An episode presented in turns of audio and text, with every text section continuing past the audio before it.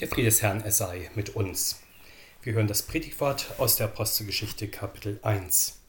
Da kehrten sie nach Jerusalem zurück von dem Berg, der heißt Ölberg und liegt nahe bei Jerusalem, einen Sabbatweg entfernt. Und als sie hineinkamen, stiegen sie hinauf in das Obergemach des Hauses, wo sie sich aufzuhalten pflegten.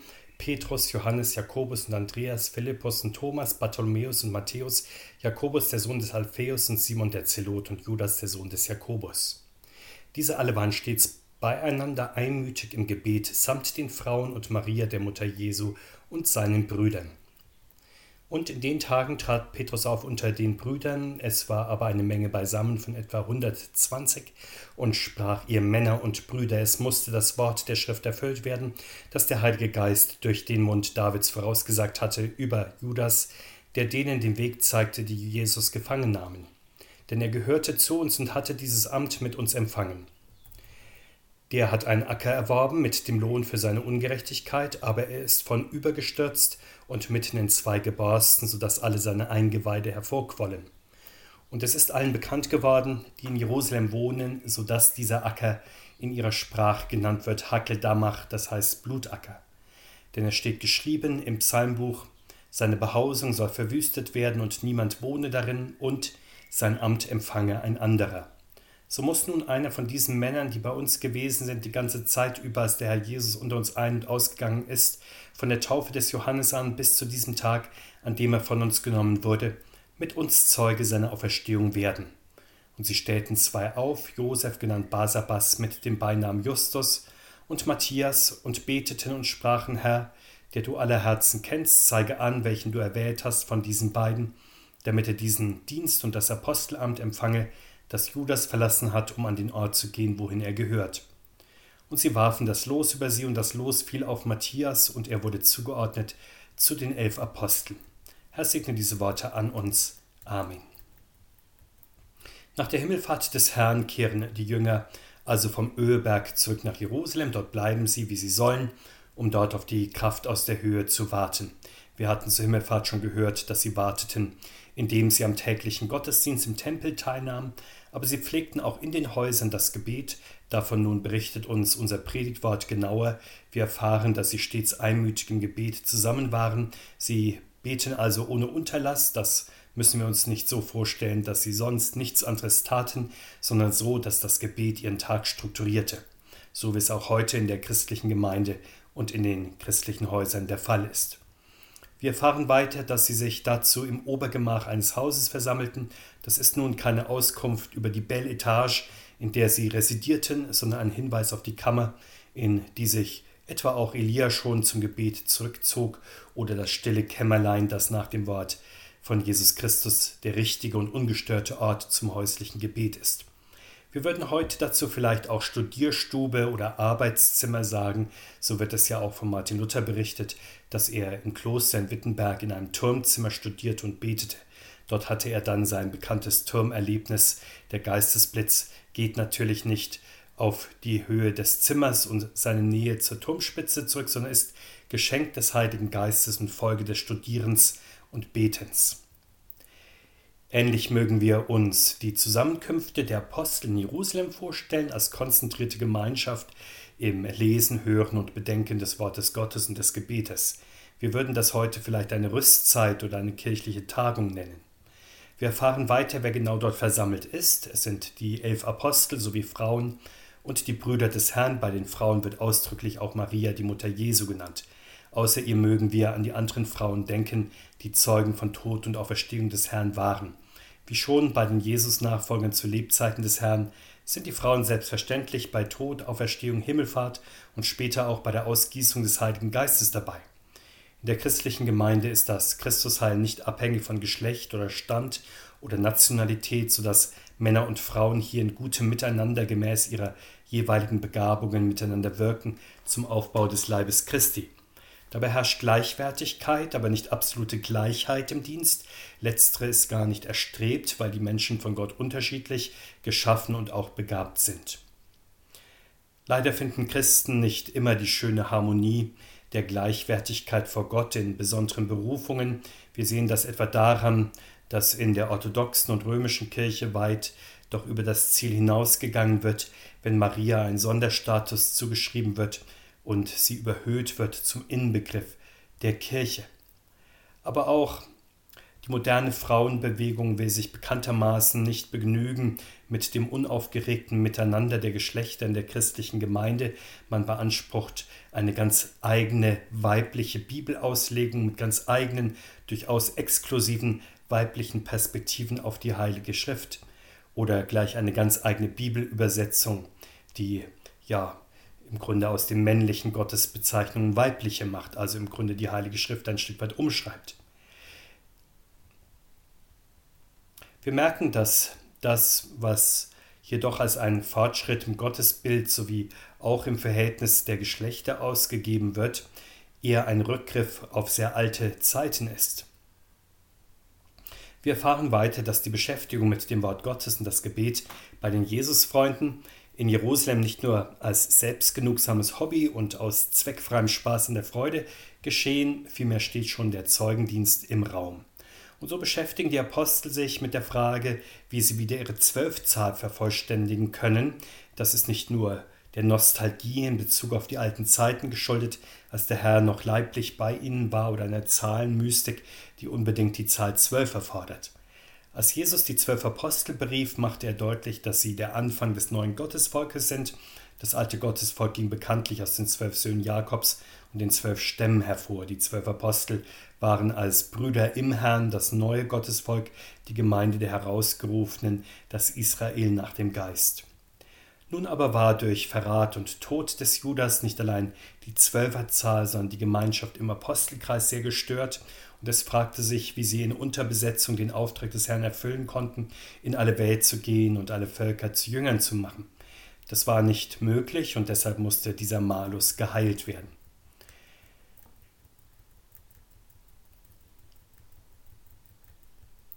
Der Apostel Petrus ruft daher in diesen Tagen eine Gemeindevollversammlung von allein rund 120 Männern ein. Wir denken uns hier die Frauen mit.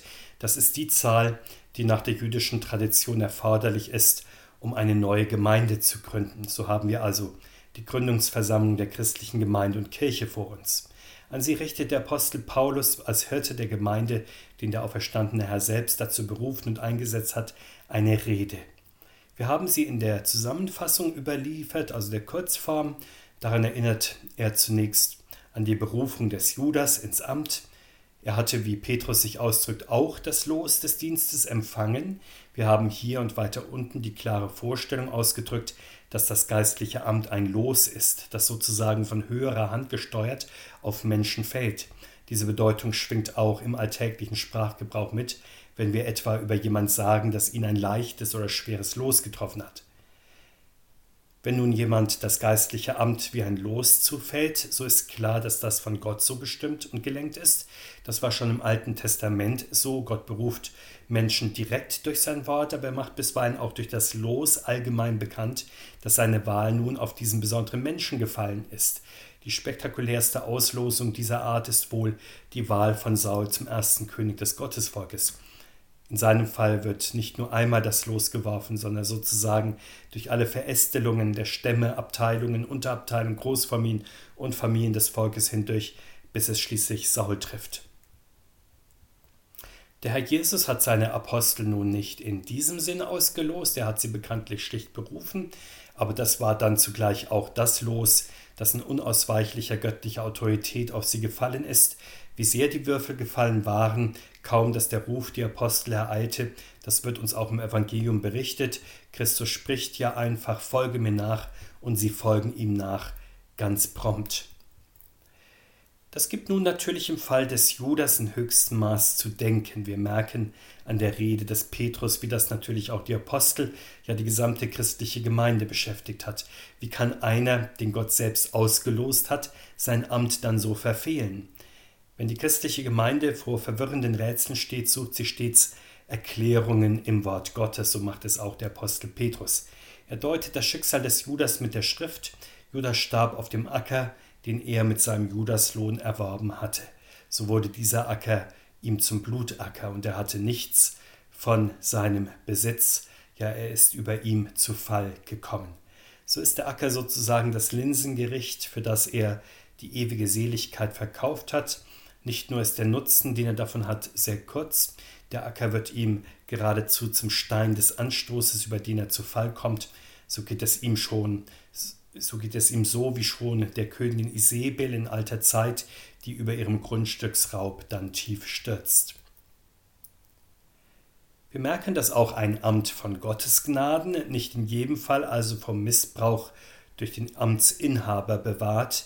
Nicht nur an Judas hat die junge christliche Gemeinde das bemerkt, die anderen Apostel hatten den Herrn zwar nicht verraten, ihn aber sehr wohl verleugnet und verlassen. Insofern hatte die Gemeinde das erlebt, wie schnell auf zu große Selbstsicherheit der Fall kommt und wie wahr das Wort ist, wer meint, er stehe, der sehe, dass er nicht falle.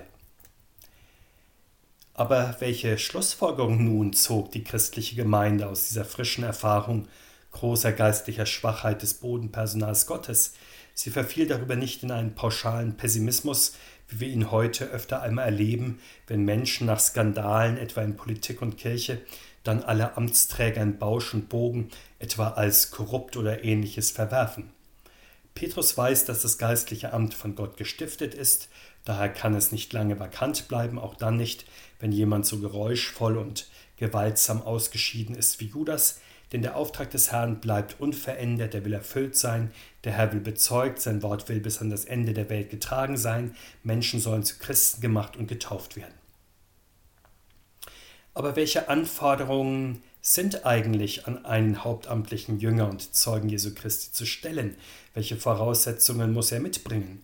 Wir erfahren hier nichts von Schulabschlüssen und theologischen Zeugnissen, die vorgewiesen werden müssen, auch nichts von großen Kompetenzen, etwa im Bereich des Gemeindeaufbaus, der Gemeindeleitung, der Personalführung, der Verwaltung und anderem mehr.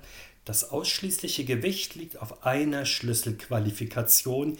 Jemand, der für das geistliche Amt in Frage kommen will, muss die ganze Zeit mit dem Herrn Jesus unterwegs gewesen sein, von der Taufe bis zur Himmelfahrt. Das bedeutet, er muss viel Zeit investiert haben in der Nachfolge des Herrn und dabei alle Worte und Taten des Herrn mitbekommen, nachvollzogen und möglichst verinnerlicht haben, um dann auch als Zeuge erster Hand in lebendiger Anschauung diese Kunde weitergeben zu können. Unter den 120 Männern nun finden sich zwei, die offenbar dieser Anforderung genügen. Das ist Josef Justus und Matthias. Wir erfahren nicht, wie die beiden aufgestellt werden, ob das durch die Apostel geschieht oder durch die Gemeinde im Sinn von Wahlvorschlägen. Bemerkenswert jedenfalls ist, dass die christliche Gemeinde nicht den Anspruch hat, sie müsse nun eine Person auswählen dürfen als ihr natürliches Recht sozusagen, aber auch die Apostel beanspruchen nicht für sich die Autorität, einen der ihren zu wählen in ihren Kreis hinein. Bei allen Beteiligten, so merken wir, beherrscht die allergrößte Demut vor, denn sie wissen, dass die Stelle von Gott zu besetzen ist. Ihre Aufgabe besteht darin, Gott zu bitten, anzuzeigen, wen er für das Amt nun bestimmt hat. Daher führen sie dann auch gar kein Wahlverfahren durch, sondern sie werfen ganz einfach das Los, um die Wahl Gott zu überlassen. Sie vermeiden damit die leider immer wieder anzutreffende Parteibildung, die Allianzen schmiedet und nach bestimmten Interessen Stellenbesetzungen vornimmt. Sie erkennen damit auch an, dass das geistliche Amt nicht von Menschen, sondern von Gott selbst besetzt wird. Daher werden die Geistlichen ja auch Kleriker genannt, abgeleitet von dem griechischen Wort Kleros für Los. Sie sind also die von Gott ausgelosten, nicht die von Menschen bestellten. Wir haben in den evangelischen Landeskirchen heute bekanntlich kein Losverfahren, sondern ein gemischtes Berufungsverfahren. Teils entscheiden über eine Stellenbesetzung die Kirchenvorstände, teils die Kirchenleitung und natürlich reden auch die Bewerber selbst mit, indem sie sich bewerben.